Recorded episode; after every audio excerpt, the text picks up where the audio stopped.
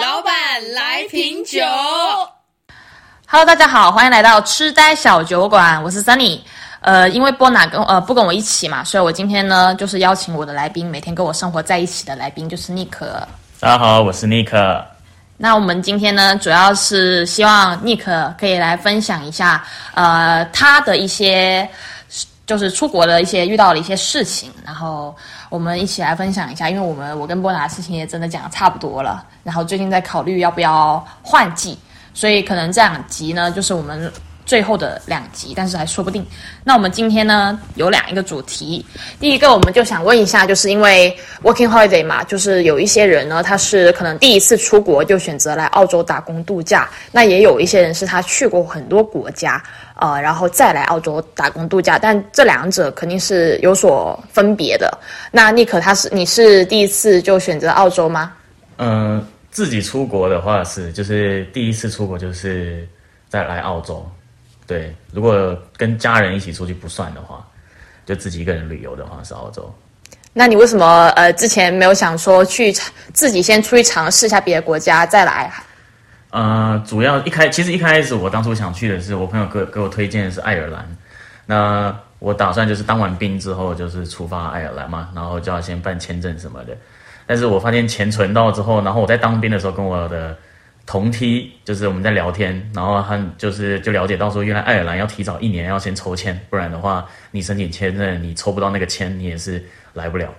哦，对，所以我后来就发现说，哎、爱尔兰 working holiday 吗？对，就如果说我当完兵，就是我那个时候我已经决定要出发了。如果那个时候我再花费一年的时间去抽那个签，然后还不一定能抽到我，那就我就觉得会浪费太多时间，所以我就觉得那就选一个背包客，大部分背包客都会去的地方，那就是澳洲。因为台湾的 working holiday 应该算是很好，就是因为他们像是我觉得是门槛是真的非常低，就是来呃出国 working holiday 就有很多国家可以选择，这应该是台湾人就是比较方便的一点。对对对，就是据我了解啦，澳洲的话是最方便。那有很多国家的话，就像日本啊、加拿大那些国家，他们也都是有开放给台湾去做 working holiday，但是都是要抽签的。那的好像是一年一抽还是一年两抽吧，我记得。大概抽签的名额是多少个？呃，这个根据每个国家开放的数目。那你有查过去爱尔兰要多少名额？没有？因为我当初当初直接听到要提早一年抽签，然后明年它才会开放，我就放弃你。就想说就是要等一年，所以你就不想等。对，因为当初当初也是怪我自己没有先做功课吧，因为我那时候其实也没有一个最主要的目标，他只是想找个国家只是想找个西方国家出去看看，这样子。爱尔兰是在欧洲吗？对，我觉得欧洲应该比澳洲好一百倍吧。这我就不知道了。但是欧洲如果去欧洲的话，那就是疫情比较严重。对，就是那个时候也没想到，毕竟那个时候我也是来澳洲快一年才发生疫情的。对啊，所以那个那有可能也。对对对，但再等一年再来的话，应该差不多赶上疫情了。再等一年的话，应该再来，哎，就是疫情了。对对呃对，再等一年疫情就爆发了，对，所以我觉得其实还好早出发。还算是幸运吧。就是如果我再拖下去的话，疫情爆发我也不会出来，就可能我这辈子都不会出来了。但是他 working holiday 是不是都要三十岁之前？就是你所有国家都限制看你开放国家，就是你像加拿大，它就是三十五岁。哦。对，就是每个国家开放出来的条件跟它的那个签证长度都不一样。哦，那你之前就是爱尔兰有就是没有做任何功课吗？对我只是就是因为我当初以为 working holiday 就是你办那个签证就是有工作直接办，然后我都是打算工作到当地再找，因为我有赚一点生活费嘛，就赚一点生活费。哦然后想说刚到之后就理解一下大家的生活形态，然后再找工作这样子。那所以当初就是想的太简单，也没有想说要先抽签啊什么之类的。就是没有了解好这个签证需要的条件是什么，对，因为其实老实讲，我是在要出发的前几个月我才开始做功课。就一切都是 too young too simple。没错，那我觉得，呃，算台湾来讲，还是真的是蛮好的，就是因为，因为我每个人，我觉得大部分人你不会问他你喜不喜欢旅游，但我觉得大部分人都会说喜欢，但是每个人对旅游的鉴定的不一样，有些人真的是会抽时间，会抽钱挪一段时间专门出去旅游，但有些人只是口头说说而已。嗯，但我觉得就是呃，因为大陆就中国来讲是吧，目前为止只有两个国家开放，一个是澳洲就新西兰。哦新西兰是最开先开放，二零一五年的时候开放新西兰，就一年只有一千个名额。你像中国十四亿人口，你发一千，等于就是不用来。然后呃，澳洲是五千，一年五千，其实就是真的因为人太多，然后你开放名额太少，所以我觉得就是说，如果是中国想要出去走走看看，然后真的是想要体验生活的话，这个机会算太就是比较少，因为毕竟我身边人基本上没有人是了解过这个签证的，就没有听说过。但对澳呃，就是因为我来澳洲认识很多台湾人，然后台湾人的话，就是对打工度假还是。因为我听 podcast 挺多的，然后也听到很多都是来自澳洲打工度假，然后都是一件很感觉是一个很常见的事情，对你们来讲，就是不会说是那种很稀有或者是从来没听过的签证。嗯，其实我觉得主要还是看人，当然相比说，相比说你们的话，肯定是台湾的人知道、了解、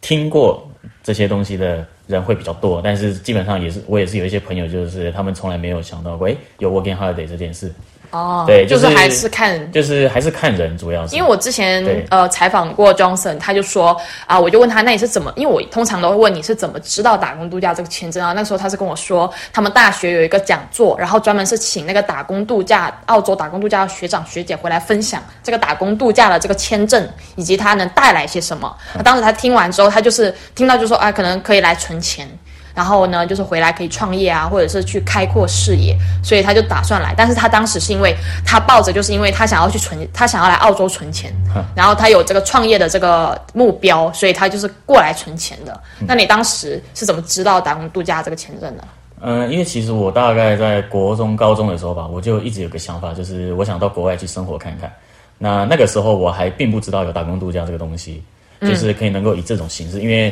那个时候的我所知道的就是你需要一点钱，然后你可能要么出国就是去留学读书啊，对不对？要么就是去旅游。那那那个时候的我，对那个时候的我来说，这些行为模式都是非常非常的花钱。嗯，对。但是我就是想要想说找个时间出去看看，那也有可能是出去旅游。那那个时候我也没有做什么功课，就是一心就只是想去外面生活看看这样子。嗯嗯嗯。然后是一直到大学的时候，高中高三的时候吧，高中三年级的时候。就刚好就是在网络上有看到一些澳洲打工的消息，因为那个时候刚好很盛行，台湾人刚好很盛行来澳洲打工留学，然后就稍微看了一下，然后就大概定了个方向，就是我想要出国去打工度假，但是哪个国家那个时候还没有还没有目标这样子。那你你有朋友是你有在台湾认识台打工度假的朋友吗？就是那时候有打工度假回来的，或者正在打工度假的朋友。嗯，高中那个时候还没有，我是在大学的时候，就是我正在存钱，大概大二的时候吧，就是在再过个两三年这样子，嗯，然后就发现有一个学长，就是我大学的学长，他已经去了，但是那个时候他还没回来，他，所以你有咨询他一些，对，然后我还有一个，还有一个朋友，就是他是他不是来到工，他不是来澳洲打工度假的，他是来读书的，嗯嗯，对，就都是来澳洲，对，就是我都有咨询一些一些人，因为那个时候。我就有一个很明显的目标，就是我要存钱，然后要出国去打工度假，然后我就把这件事分享给我周遭的朋友，然后我很努力的在存钱，所以基本上就是有认识一些人，就是我一些同事或者朋友，他们听到我这个想法之后呢，他们就会介绍我他们身边的朋友，在正在做这件事的朋友，然后介绍给我，那我可能就会咨询一些事情这样子。那当时他们给你的反馈是什么？嗯，他们当时给我的反馈就是不要太紧张，对，因为最主要就是因为你刚开始嘛，你从来没有你从来没有独自到国外旅行的经验的时候，你肯定是很紧张，然后不知道要准备些什么。那后来我咨询他们之后，他们给我的反馈就是，基本上你一开始来，就是有几个东西你一定要先准备好，就是钱嘛，嗯。然后住宿，然后工作的话有两种选择，一种是你可以透过中介在台湾先找好，但是那个就会被抽成，哦，对，就是会有一层中介费，然后就变成说你可能会被绑定在那边，就是而且中介，但是就少了一点冒险，介绍也不一定靠谱，对对，不太靠谱这样子，对，还是要来这边之后认识人，对对对，然后他们就有建议我说，呃，你刚到之后就要先办好那个三件套，就是传说中的。电话号码，然后银行账户，还有一个是什么？税号吧。对，税号就是主要先办好这三个。嗯，对，那办好这三个之后，来到这边基本上什么事都蛮好搞定的，因为那个时候很流行，很流行这个来澳洲。而且来澳洲你会发现这边超级多台湾人啊，中国人讲中文的人挺多。对，其实我刚到的时候还有点不习惯，就觉得好像就以为自己没出国，好像在台北一样，就是长得不一样的台北，就是有外国人很多，然后但是基本上你完全不会英文也是可以。在这里活下去，对，就是让我有点不习惯。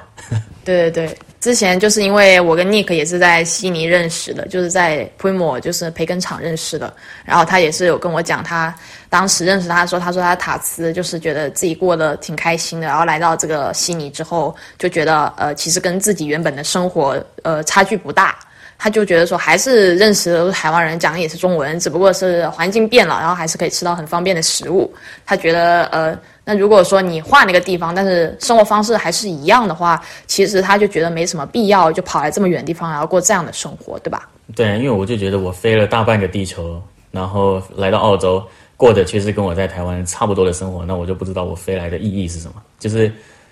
嗯，我想要看到的东西也没看到，因为大家过的生活。都差不多，都就是环绕着亚洲人嘛，然后一点点的外国人这样，嗯嗯，我就觉得说生活圈也是都是靠在按自己的舒适范围圈内，所以我就觉得没什么意义，就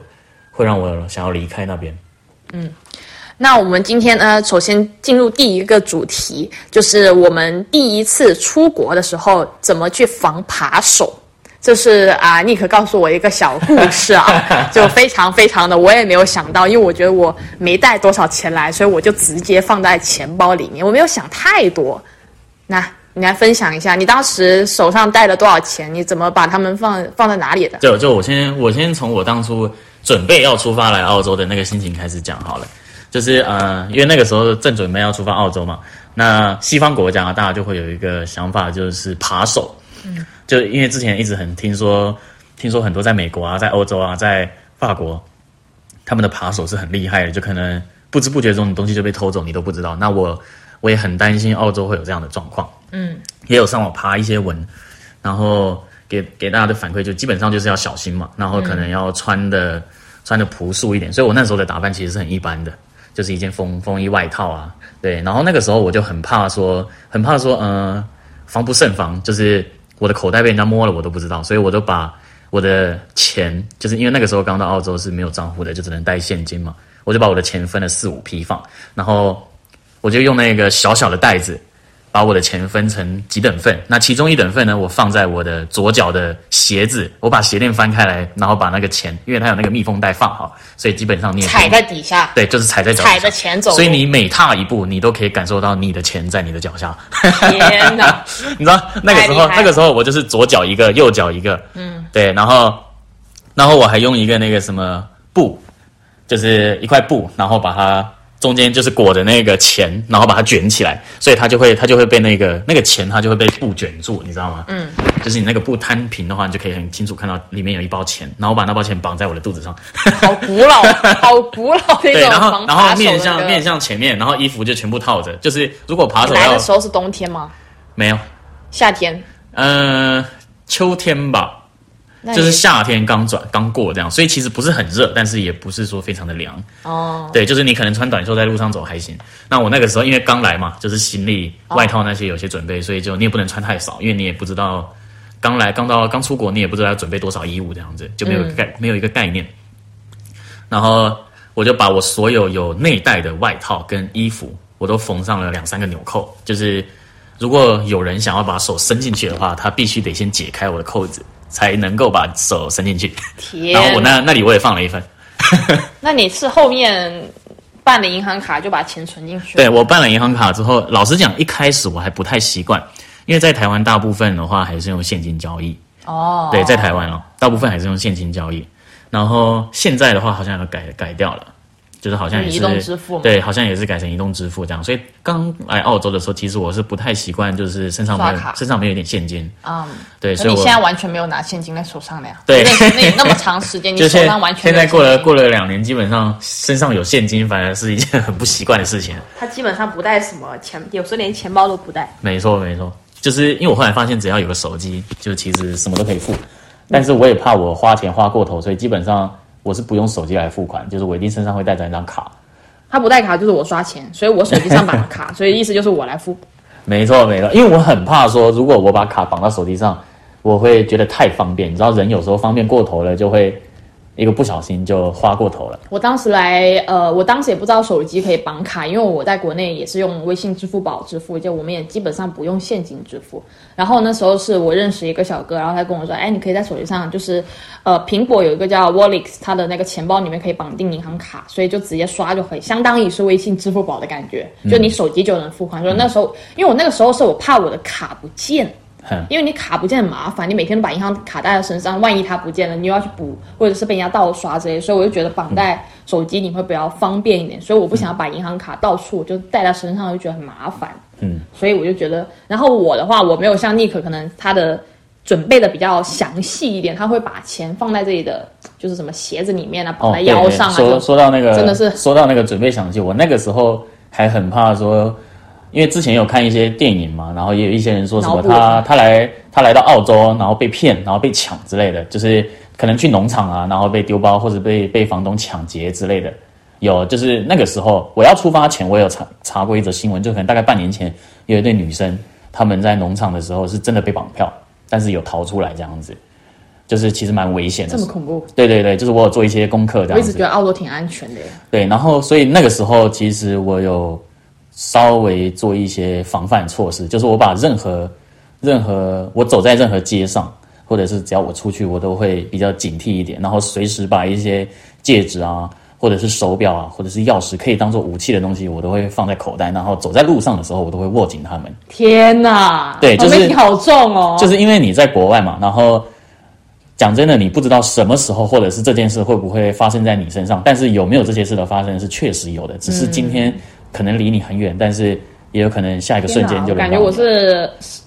对，因傻人有好福。因为其实当我来到澳洲大概几个月之后，警惕性就放松了嘛，对你就会觉得说你已经在那边生活一份子，就觉得安全了，不需要那么警惕，就刚刚好在那个时候，你知道澳洲雪梨有一个区域，就那时候有出现了随机砍人。啊，对，那个时候有出现了几几桩随机砍人事件，他就在雪梨。嗯，对，然后刚好其中一起砍人事件就在我的朋友家楼下好像我。听过哎，对，就是我朋友家楼下就发现了随机砍人事件，就是就是这就是这么的接近，所以又让我提起了那个防备心。嗯嗯嗯，对，然后就会变成说，呃，不管我去哪里，都会稍微稍微提防一下别人。特别是在澳洲，基本上晚上就不要出门了。因为你晚上你一个人，一般因为我之前是来的时候，刚来的时候是也是做餐厅嘛，都会工作到大概十点左右，但是我们都是有同事接回家的，所以相对来讲比较安全。然后呢，同事都是会跟我们讲说，哎呀，周末你们不要出门，不要太晚回来，因为当时我住的是我记得是越南区，然后然后但就那边有黑人也也蛮多的，就是那时候就是呃火车站离我们家挺近的，大概走路五分钟，但是就是五分钟还特别暗，就虽然是火车站旁边，但是因为路边都没什么灯，然后那个时候就是周末的话，警察都会在火车站里面，所以我们走回来都觉得好可怕，就很怕后面突然间有个人就是突然间怎么样，你知道吗？就是还是会防备一点，特别是有时候冬天就是就是落落日特别快，所以我觉得。就是在国外还是晚上就不会说可能在中国或者在台湾就是治安这么好，就你你还是会担心，特别是黑黑人比较多的地方，或者是治安可能不太好啊，中东区啊之类的。不是说我们有歧视，而是你在国外就是你不知道会发生什么事情，就最好是成就是结伴出行，或者是有人送你到家。然后在澳洲也是有一个。嗯，不知道我有没有分享这个故事，就是有一次我就是因为我住的是墨尔本的郊区，那时候我从 City 回来，然后那个时候我刚搬到那个家去，我不我回来之后我是得就是比较麻烦，他不是在火车站，就是另外一个家，他不在火车站旁边，他还得打的，然后我输入错地址，我到那边之后我傻眼，我说我家在哪？我就因为房子都长得差不多，我说怎么找不到我家？后面我发现我区号没打上去。就是他是同同一条路，他同一条路，但是区号不同。后面我就让我的室友传地址给我，才发现说，哎，我天哪，我的地址不见了。后面因为我是打 Uber 回来的嘛，然后 Uber 司机就看到我说，哎，好像我很，因为他看到我是外国人嘛，然后他。一个小女孩，然后她就是本着那个注意安全，她又本来她我下车她就该走了，但是她又看到我在那边就是找不到路，她又回过头来找我，她说：“哎，你是不是走错地方了？”我说：“对啊，我说我的正确地址是这里。”然后她就很好心，就是她又帮我再载到我那边去，对，就是就多收了可能大概十块钱左右，就是把我载到我的家去。然后他们也会就是说到你家之后，你进门。看着你进门，他们在走，对对对因为因为他们觉得这个是一个比较有安全，因为在国内我是完全没有这种，就是顶多就是啊，你到家给我发个信息这样，但是他不会说他在你回家之后看着你进门他才走，因为这个就是说你下车之后有可能你会遇到一些危险的事情，特别是一个女孩子，因为毕竟毕竟澳洲地很大，然后他人真的散很少。如果你今天在一个小镇给人家杀害给人家抢劫了，他是把你丢到随便一个山里，那真的是人家都找不到你。对，而且这边警察也不是说就是啊效率很高那种，所以我觉得个人的警惕是要对对对，就是嗯、呃这让我说到之前我在塔斯的时候，其实我发现一件让我跟我室友都吓一跳的事情，就是有一天晚上的时候，我们室友都差不多睡了，然后我们就听到就是我们后面我们后院，因为澳洲的人家基本上都有后院嘛，嗯，那后院的话，它基本上就是你可以从前门绕过去。就它不会，它通往后院的路基本上是不会有门给你锁住的，所以你只要任何一个人有心，他都可以直接走进来。哦，对，但是他没有办法通从你后院的门直接进来，因为通常我们都会把后院的门都锁起来，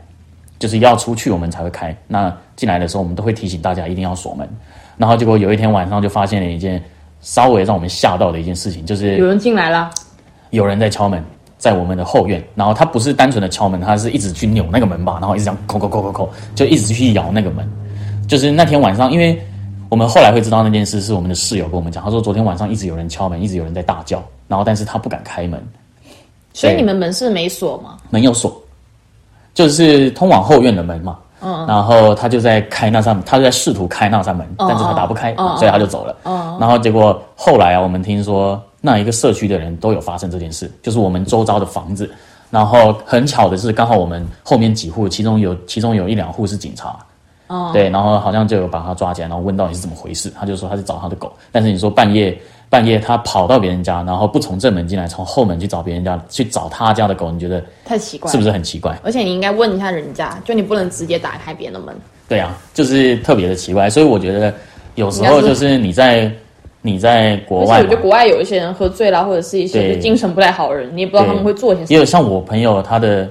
他之前的农场同事就有遇到抢劫，就是我之前也有跟桑尼分享过，就是他们是两个男生，然后在郊外的一个加油站加油，然后就遇到抢劫，就是有人持枪抢劫，呃，持刀抢劫，嗯，就是要抢他的车，然后他们经他们嗯、呃因为那个时候很危险，就是他跟他的他就是嗯被抢的那个人跟他的另一个男生朋友刚好两个人都在车上，然后加加完油之后，突然有一个人拿就是接近他们不是很友善，然后就拿着刀，然后把他们打开要他下车，就是要抢劫，啊，就是要他的那台车这样子，嗯，然后被抢劫的那个就坐驾驶座的那个人，就是他可能先试软，然后抓到一个时机，他就一脚把那个持刀的人踹到地上，但是他他有稍微被划到一点点，嗯嗯。就是轻伤这样子，然后他就马上上车直接开走，就是所以两个人都在车上，对两个人都在车上，就是那为什么不直接就开走呢？不是因为那个时候他没有想到说那个人会直接开他的车门，就是说他没有锁门对，就是当下的情况，他可能是刚加完油上车，哦，对然后结果那还个人没发生，还不知道啥对情，况。然后那个人可能也没有也没有意识到说这个人要抢他的车，对他只是觉得很奇怪，他他只是觉得说，哎，这个人是不是有话要说？啊对对对，结果没想到他就把刀掏出来了。哦，对，就是这种事情其实是屡见不鲜，但是你也是但是你也不知道什么时候会发生在你身上。对，对，所以就是有时候就是警惕心要强一点。他还是蛮屌的，可以把人家踹到地上，还是很厉害。就是他一脚就踹嘛，他可能也是很紧张。对，那我觉得这个反正就是出门在外一定要有一个防备心吧，特别是在人少的国家，而且治安不太好的地方，包括欧洲啊、美国啊，其实这些地方都都是呃相对来讲就是人不太多，就是我觉得但是还得是、出国的话，人肯定是好人，但是坏人坏坏人坏人其实也就那么一些，但是你不知道什么时候你会被对你会成为那个被找上的人。对，对特别是小镇上。嗯，尤其是你最放松警惕的时候，你可能就会遇到。所以我觉得有时候还是要小心小心一点，小心的去享受才会安全。那尼克他，因为他之前也是在塔斯待了一年的时间嘛，所以我今天还是主要想要尼克来呃分享一下农场的那些事儿。因为他在农场，因为我跟波娜之前有说，我们俩是那个草莓草莓的呐喊那一集，应该大家都知道，我们俩是特别草莓人，所以没有办法做农场的生活，就没有办法体验农场生活。然后，那你在农场有遇到什么就是比较有趣一点的故事吗？有没有什么遇上什么？哦小姐姐啊小哥哥发生的那个啊，你说你说那说戏。那那类似那档事的，稍微有点新三色，对对对，因为我们就之之前讲的东西，我感觉是有点正经，然后想要说大家可能想要呃来放松一下，就是好。那我来分享一下，呃，我之前在塔斯的时候呢，有因为我们是外采嘛，那外采的话就是人流其实来来往往很快，然后人的数量也很快，因为大家都是外采，就是需要大量的人力，所以说你很简单就可以去认识认识一些呃呃国外的姐姐啊，或者是妹妹啊，就是可爱的一些妹子，嗯，对，然后也会有一些男生，对，然后那种时候呢，因为大家都是在外采，就是你很容易，你稍微你稍微呃表现的友善一点，然后大家都是背 packer，大家都是背包客，所以都会都会放下那个戒心，嗯，去跟你做交流，对，所以就是变成说你很容易可以认识别人。那我觉得那外才人比较开朗一点。对对，因为那个时候呢，我就有认识，首先讲我认识啊、呃我在草莓农场就有认识一个女生，那那个女生她也是一个台湾人，然后啊，然后之后我们就有听说，呃，她的有一个朋友很常会带男生回家，就是做一些运动，做一些肢肢体上的 肢体上的交流，对，所以他是约炮是吗？没错，对，很常会带回家，对，但是那个时候但是那个时候我还不知道那个女生是谁，哦，对，就是我还不知道说那一位那一位呃那一位女生，就是她她是何方神圣，我也没有见过。嗯，然后直到有一天我又换了工作之后，我又在另一个工作的场合又听到了类似的东西。嗯，对，然后我后来发现这个女生，我在某一次的某一次下班后的聚会，就是我们通常下班之后会约一约去谁家吃饭啊、喝酒啊、party 这样子。然后后来我发现我见过她，哦，对，然后她也是有在健身啊之类的，但是总而言之，她不是我的菜，不是我的 style，你的照片有她吗？没有，哦我的照片里面没有那个女生。哦但是后来啊，后来我就是滑听的嘛，因为实在无聊，我那时候也想说试一下，看看能不能认识一些外国的朋友。然后没想到滑着滑着我就滑到他了，啊，他照片跟他本人像吗？一模一样。哦，那主要是他长得也还行吧。他长呃不是我的菜，不在我的，他长得不在我的那条路上，这样子。但是是对，但是他的，但是呃不是不好说。哦哦，好好不好说，但是人家战斗经验丰富哦，哎就是还是还哎，对，就是我发现这种事情好像在背包客之间好像是屡见不鲜的。那你有自己亲自什么室友之类的，或者有人想找你，呃，有意思吗？有，就是啊、呃这这事就要说到我刚来雪梨的时候这个 Nick 对这件事情非常的引以为豪。啊，没错，引以为傲。就是我刚到雪梨的时候，其实也有遇见过，就在雪梨大概待了两三个月的时候吧。然后我后来因为一开始我住的地方非常的简陋，所以后来我想说住好一点，我就搬到了一个更大的一间 house。嗯，然后那间 house 就是人也人也蛮好的，然后公共空间都很舒适。我那时候就有跟一个室友。因为那是男女男女合住的嘛，嗯，就是有女生房间有男生房间，但是公共空间大家都是住在一起这样子，嗯，然后那时候就有一个女生，然后我们那时候很聊得来，就是变得其实也蛮也蛮妈挤的这样子，嗯，对，然后就是感觉可能是因为我习惯性的一直去挑逗她，就是话语间你知道，就是会一直挑逗她，然后人家就会一直，人家就会诶给我挑逗到心痒痒这样子，哦，对，然后结果对人家有意思吗？还是？没有，我就是单纯好玩，哦，就是这样讲好像我有点贱，嗯，挺贱的。但是就是因为因为对我来说，就是我很喜欢会去亏，就是会去嘴炮，嘴炮一些嘴炮一些事情，然后别人就会反过来嘴炮我，我就是很享受这个嘴炮的过程，然后就觉得哎，好像距离拉近了，挺好玩的这样子。嗯，然后后来啊，就是有一天晚上的时候，那个女生就问我说，就是嗯，我们就聊聊天，然后他因为他头发很长，然后我们就不知道聊什么，就聊到说要吹女生要吹头发这件事情。那他他就跟我说，那不然你下次帮我吹头发，我就随口就答应他，因为我就想说，我就想说应该就只是打打嘴炮而已，我就回答好。然后结果没想到过两天，有一次我们在喝酒的时候，喝酒喝一喝，他就跑去洗澡，洗完澡之后，他就说，尼克你要不要进来？就是因为我们呃浴室呢它是有一个小空间的，他就问我说，尼克你要不要进来帮我吹头发？然后但是因为当下呢，你家里没人吗？家里有人，但是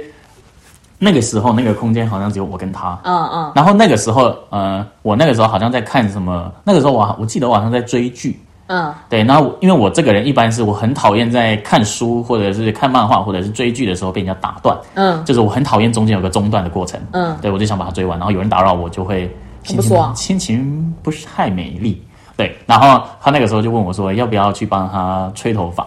然后我当下我当下其实也没有想那么多，对，然后我就回答他哦不要，我说不要你自己吹，然后我说不要你自己吹就好了，下次帮你吹，然后他就他就他还问我三次你真的不要来帮我吹头发吗？我说不要不要不要，我现在没空，不要烦我，然后然后他说。好吧，那我就自己吹喽啊！然后我就回答他哦，然后他就自己去吹头发。然后后来啊，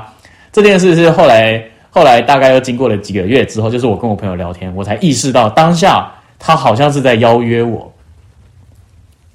那你怎么着？没准人家真的想只是找你吹头发呢。你 no no no，因为后来啊，后来我回想了一些细节的部分，就我发现啊，每次晚上，因为我们我们在那个家里面习惯晚上都会有一些酒会。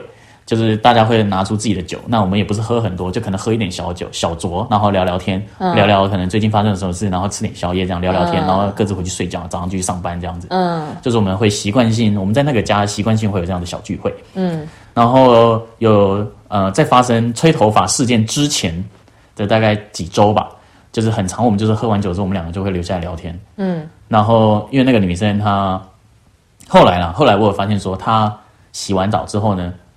他可能就就是我不知道他里面有没有穿内衣，嗯，但是因为他胸部还挺大的，然后他就是会穿那种，他就会穿那种很长很长的 T 恤，就是长度到他的膝盖那边，哦，然后里面可能有穿内裤，但是我不知道，可能有穿安全裤，但是我不知道，肯定有穿，不可能没穿吧？不好说，不好说，只穿条内裤，他可能里面只有穿内裤，哈，因为有男生呢，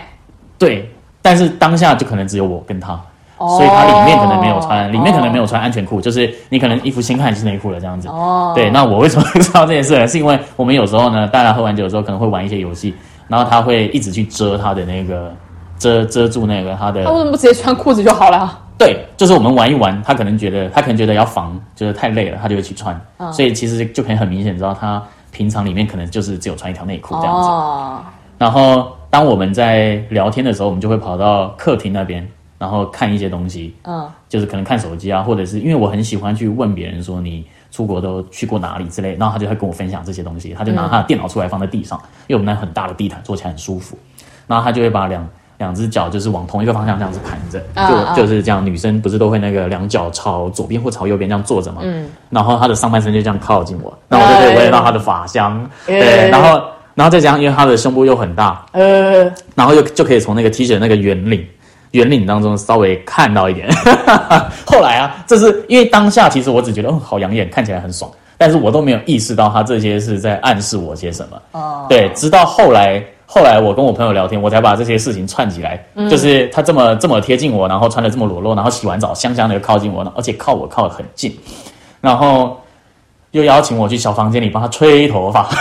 就没叫别人，就叫你。没错，所以我当下我当下就那台湾人吗？台湾人，后来后来啊，就是后来我跟我朋友聊到这件事之后，我就很后悔，我当下为什么没有去帮他吹头发？如果我当下去帮他吹头发，吹的可能就不只是头发了。哦，就是，所以这是就是一个暗示。没错，就可能他在暗示我，但是我没有 get 到。是他自己住吗？啊，他单人间吗？不是，他是跟别人一起住。就是嗯，因为我们那边是有女生房跟男生房，那一间房间是四个人。哇，这么多人。对啊，但是我们房子很大，所以基本上不会影响到。哦，上下铺吗？上下铺就是一间房间两个上下铺这样子，然后房间还算 OK。那你有看到就是呃你的室友带回来人还是之类的吗？因为如果我们要带人回家，都必须要先经过所有室友的同意。哦，对，但是这就可以分享到我另一个室友女生，就是没错，就是我另一个室友女生，她的故事不是跟我，但是她她她的故事是跟我们同一间屋子另一个房间的男生房间的一个男生发生的故事。就是他跟那个男生好像是有交往过，就是呃，因为我们男生房跟女生房都不止一间嘛，就我们有两间男生房，两间女生房。哦，然后我靠，那十二个人，对我们住满好像总共可以住二十个。哇，到底是有多大的房子可以住？就很大很大的房子，然后每个人的房间，因为我们的房间还可以放两个衣柜，然后还有四张书桌。哇，对，比我们这个还大吗？没有，就是我们这个房间，呃，大概。我们现在的房间的话，大概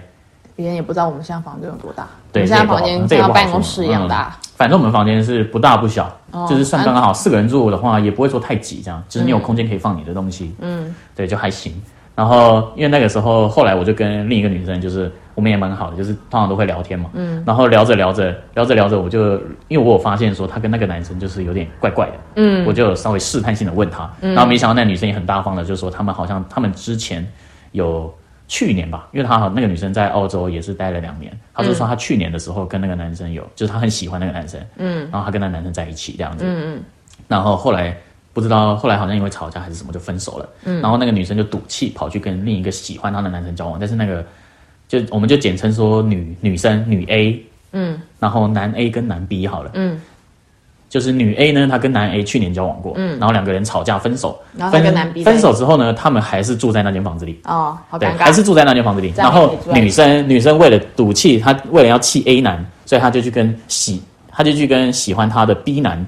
交往，但是 B 男没有跟我们住在一起，他住在别的地方。嗯，对，然后两个人就很尴尬这样子，就是他就跟我讲这一系列故事，然后就说我就很好奇，因为我们聊聊天的尺度也很开，我就问他说：“那你们有交往的时候有在这个家里面做过吗？就是某个角落或者在车里？”他就说：“哦，有啊，可以跟我分享。”他就说有的时候，因为那个 A 男他有车，他说他交往的时候呢，他他会带着那个女生，两个人就到车里面去啊，来做一些。体育上的交流，哎，对，然后因为我们的浴室有三间，我们的浴室有三间嘛，嗯，就是我们那间房子浴室有三间，然后他说有时候呢晚上的时候呢，A 男为什么他俩交往不就是出去租一个两个人？呃，这你不要问我，我不知道，对啊，这你不要问，这个我就不知道他们两个之间的事。然后他还有跟我分享说哪三间浴室他们都做过，那我就说啊，这个三间浴室要怎么做？他就说就是。你知道在浴缸嘛？因为我们那房子都是有，只有一间浴室没有浴缸。哦。对，然后，然后突然间，我看这个家的那个角度就变了。就幻想。没错，就会幻想，嗯，他们之前在，哦，对，哎，就还蛮蛮刺激的。反正就是你就可以发现一些很好，还蛮好，蛮有趣的事情，这样子。那你在农场上有遇到吗？我在农场上，就是除了那个我同事的朋友，他是个约炮高手之外，我还有亲身遇到过一个韩国女生。因为一开始我是对那韩国女生挺有意思的，因为她长得蛮可爱的，对，然后我就跟他聊天，就是认识了嘛。然后我们也蛮常出去玩的，但是不是只有我们，嗯，就是还有别人，对，就是我们一群人这样子。然后只是渐渐的，我就从旁边观察，我就发现说，还有一个日本男生，嗯，他跟那个韩国女生本来就是认识的。嗯。就是好像之前在别的农场就是已经认识过这样子，然后之后呢，之后呢，我发现他们关系越来越近，我就我就有点放弃，我想说啊，好像也没什么机会，嗯，所以我就也没有再做些什么，嗯，然后直到直到之后，当那个韩国女生有一天她突然搬进去了那个日本男生的房子里。就是那日本男生也是住在一间 share house 里面，然后像我之前说，不是有一个很会约炮的女生吗？啊，然后我不是说我认识那个很会约炮女生是透过一个农场的朋友，嗯，他们是住在一起的，所以他跟那个约炮的女生是住在一起，他跟约炮女生的朋友是住在一起，就是我那个朋友，嗯，就是我们就简称朋友 A，朋友 A 有一个女生朋友，朋友 B 很会约炮，然后。但是朋友 A 跟那个很会约炮的没有住在一起，但是他跟日本男生住在一起。哦哦。对，然后韩国女生搬进去之后呢，那我的那个朋友 A 就问我，因为他知道我认识他们两个，嗯，他就说，他就问我说，他就透过私信问我说，你知道他们两个是什么关系吗？我就说我不知道啊，可能可能好像有在交往或是暧昧吧，我不知道。我就问他说，你怎么会问我这个？他就说，因为他有一次不小心撞见他们两个在打炮。这也能撞见？什么？这怎么撞见的？就是呃，说来有趣，就是你在你在人房吗？还是你在澳洲的 share house？就是你可能有房间，但是你也有可能没有房间。就是有些地方是像是那种呃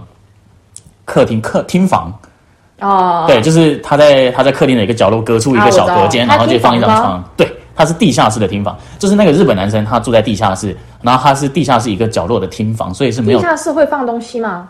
会，他地下室有三间房间，有两间是有门的，但是那个日本男生的房间就是他的那个空间刚好是没有门的。哦，他是厅房嘛？对，然后他可能就是有那个有那个隔换衣服的那个那叫什么？很不隔音的。对，他就是有那个隔住，然后但是一样的东西。对，然后我我说那个我的那个朋友 A，他就说他下到地下室去找另一个男生的时候，就是他可能要去找人啊，但是那个人可能不在家啊，然后他不知道，他就下去地下室，然后就撞见他们俩在打炮。是他们是唯应该是没有直接看到吧？有，他说他看到了。不是他没有拉帘子吗？没有啊，就是因为你知道他帘子不可能三百六十度无死角全部遮住哦。对，缝隙中吗？对，就是他他有撞见，然后但是那两个人好像没有意识到说自己被发现了，哦，对，就然后他看到就马上走了吧？对他可能就是光速逃离，然后之后他他他才跟我分享这件事。对，在他跟我分享这件事之前，我也是不知道。我还没撞到人家哎直接打炮，刺激吧太刺激吧刺激了！我感觉我们现在每一集都讲这些，刺激我，哇塞，这太刺激了！嗯，所以他俩是约炮的，他俩是不是约炮的关系我不知道，天哪，这就是因为你要我怎么问，我也不好意思问说，哎、啊你们两个是不是是不是 sex partner 之类的？然后天哪刚才这样多尴尬啊。天哪，突然间，好厉害，好厉害！嗯，后来啊，啊，后来我觉得其实这个好像也是只是好像不是什么大不是什么大事，就是、啊。就是因为他们两个都是单身嘛，啊，对，然后我后来会因为这件事改变了我的想法，因为我一开始就觉得说约炮这件事可能对我来说，对我以前的观念来说还蛮还蛮严重，嗯，对，但是后来我认识了一些朋友，就像我有一个印尼朋友，他就我们在聊天的时候，他也是很长，因为我们感情很好，然后他之前有暗示过我，啥？她是女的吗？她是女的，就上次给你打电话那个吗？对，妈的，没给你打电话都暗示你的。没有没有，我跟你说那个真的很厉害，因为他因为我们聊很聊得来嘛，很常出去玩，很常开她是黑黑的那一种吗？对，他是黑黑的，哦然后因为他也不是卡斯的他他也不是我的菜，你之前有跟我讲过，你说印对没错尼女生，没错，就是他，就是他。你知道那个时候啊，就是因为我们很常就是喝酒嘛，然后会一起跳舞，啊，对，然后跳舞的时候呢，我们就是很开放，就是不会有什么奇怪的想法，啊就是大家就是跳舞，然后可能会搂搂抱抱，但是但是不会去摸一些奇怪的地方，嗯，就是很尊重大家的这种，嗯。就是你不愿意你啊你不想你不想被抱，OK 没关系，嗯，就是大家也不会说啊、觉得不好意思，觉得尴尬之类的，因为大家都玩开了嘛，嗯，然后。嗯，我们就会抱在一起，抱在一起之后，我发现有一天，他就跟我说，他就跟我说啊，他真的很喜欢我之类。然后当下呢，当下我就只是想说，哦，他就是把我当朋友。我就说，哦，我也很喜欢你，你真棒，你真是最好的朋友之类。他也跟我说，哦，你是我最好的朋友。啊然后结果他就突然要亲上来，他他突然就要亲，就是要亲我的嘴。然后我当下我一个反应就、呃、侧过脸，就让他亲脸。然后对，然后我就亲完之后呢，我也去亲他脸，这样子就很巧妙的回避掉。但是那个瞬间他也 get 到了，就是他也 get 到了我在回避。好直接哦，对，然后然后他也不会尴尬，就是 OK，你不愿意没关系，就这样子。嗯，对。然后之后在这几次 party 当中呢，就是在后面的 party 当中，我发现他跑去亲别的男生，我说嗯，OK，原来这件事情对他应该不他们来说，是，他不是，就是说，好像像亚洲一样，就是有一些传统，就是非常非常喜欢的那种。他可能就是对对对对，就是会玩呃到那个点，他就因为后来。后来我发现，对他就可能对很多西方国家的人来说，可是印尼也不属于西方，这就是亚洲。没有生活生活形态，哦就是他们的生活形态不像不像我们亚洲这么保守。对对对，对，就是他们在他们的国家，他们说他们也是这样，就是他们他们一旦嗯他可能只是觉得一旦有一旦有交往关系之后，他们就会变得很安定。哦但是如果今天他们没有任何交往关系，就是没有任何的没有任何的男女朋友的话，他们就会很开放的去谈论性这件事情。嗯，就是我们有一次在喝酒的时候，他就跟我说，哦，他觉得性爱真的很重要之类之类的。嗯，然后后来我就发现说，哦，原来很多人的相处模式就是我跟他可能是朋友，然后但是我跟他可以有一些可以互相解决一些生理上的需求，嗯，但是我们不必是，不是那个非常严肃的 serious，对对对，就是比较放松对，就是人家说 casual 嘛。算是吧，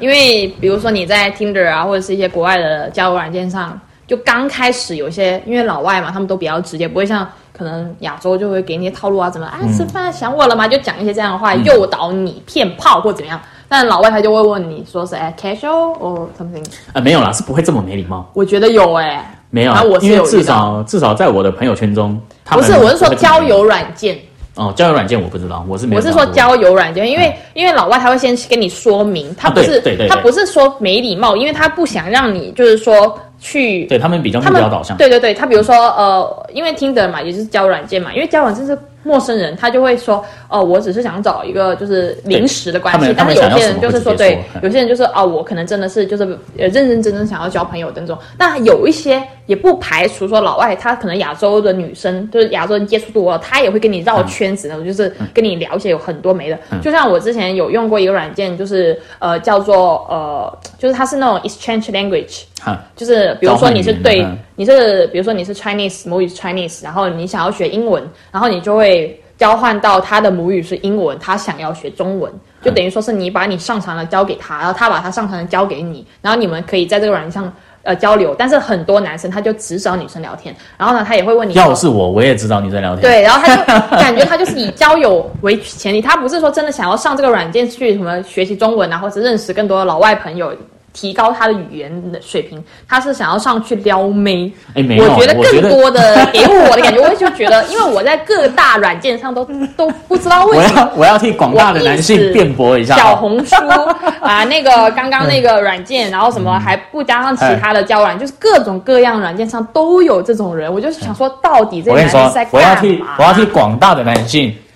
辩驳一下。首先呢，如果如果啊、首先呢，至少我啦，当我在跟一个人学习或者是聊天的时候，就好像你在学校上课的时候，普遍的男生，普遍的男生不是百分之百，但是普遍的男生一定都是喜欢比较喜欢年轻的女老师帮他们上课。对，如果今天来了一个年轻的男老师，反倒是变成女学生开心了。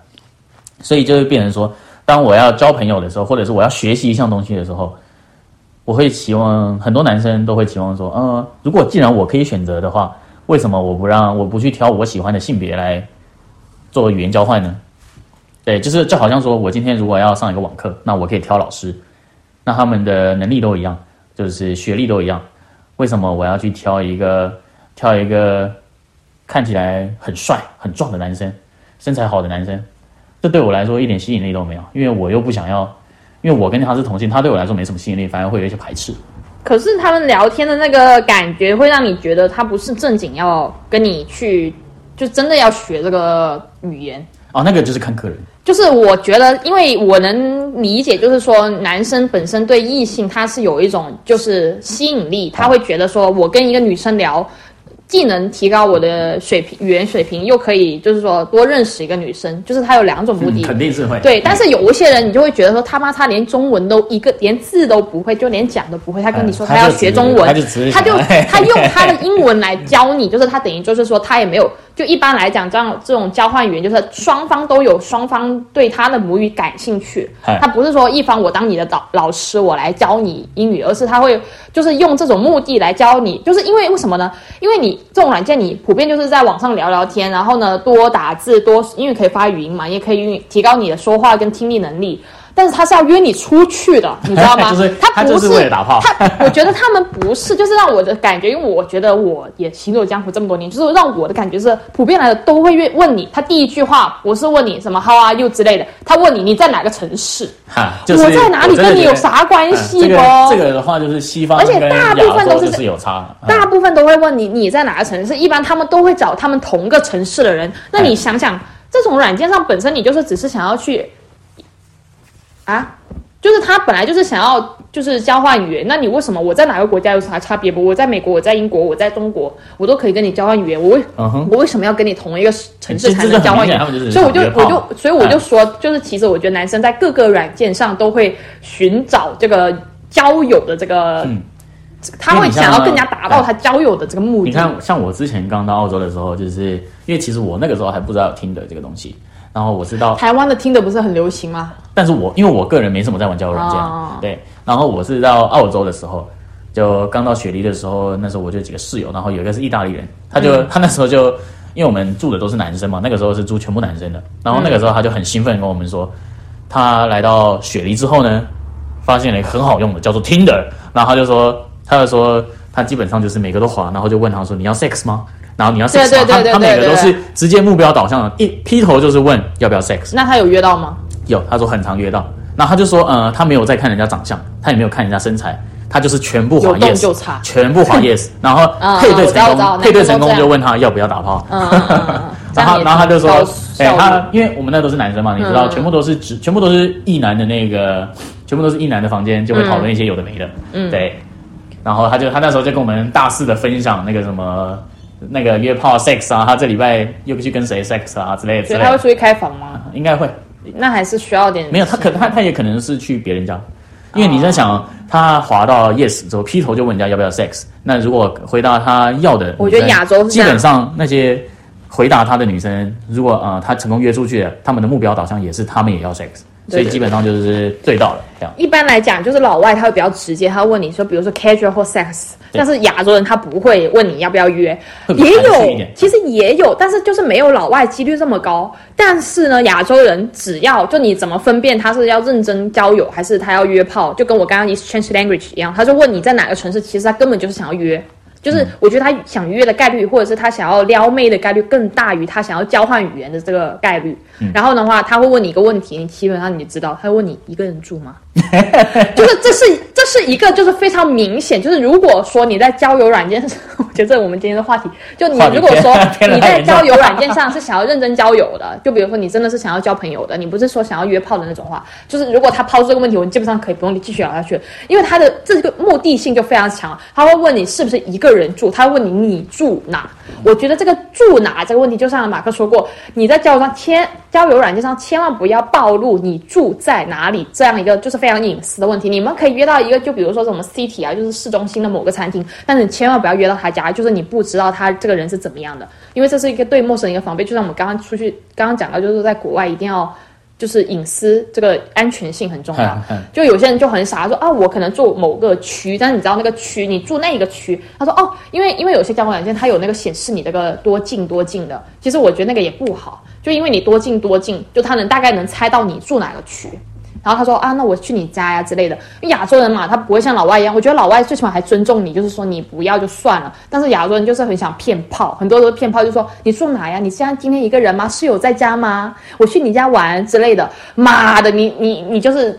等于是引狼入室。如果说你也是想要约的话，我觉得最好是你们两个都去外面约，也不要在家里约。嗯就是你就算是你想约，你也不要把别人带来家里，因为这真的是蛮其实挺挺危险一件事情的。嗯就我觉得这个是一个不会啊，我觉得他们要约的时候，一定都是做好一些思想准备。不是，那你不知道那个男生他是不是什么变态之类的、啊？这个这个是一个相对的风险。就你你嗯你不知道他会对你做什么，你知道吗？就嗯比如说就是一些危险的事情，然后你只是就是打一炮，那我觉得都还好。但是嗯如果说你说是做什么，就是你不知道他会做什么事情，所以最好大家不要暴露自己的。而且就是如果说，比如说我刚刚说的，就是你在哪一个城市，你一个人住吗？等等这些的问题，都是他想要约的这个暗示性语言，就大家要明白这个事情啊。嗯那今天也非常感谢尼克啊，呃，哎就是抽空跟我聊这个 podcast，因为我们现在在小镇上嘛，所以就是朋友并不是特别多，所以我们最近可能就是请自己身边的亲亲近的朋友来录一下我们的呃电台。但如果说我的朋友们，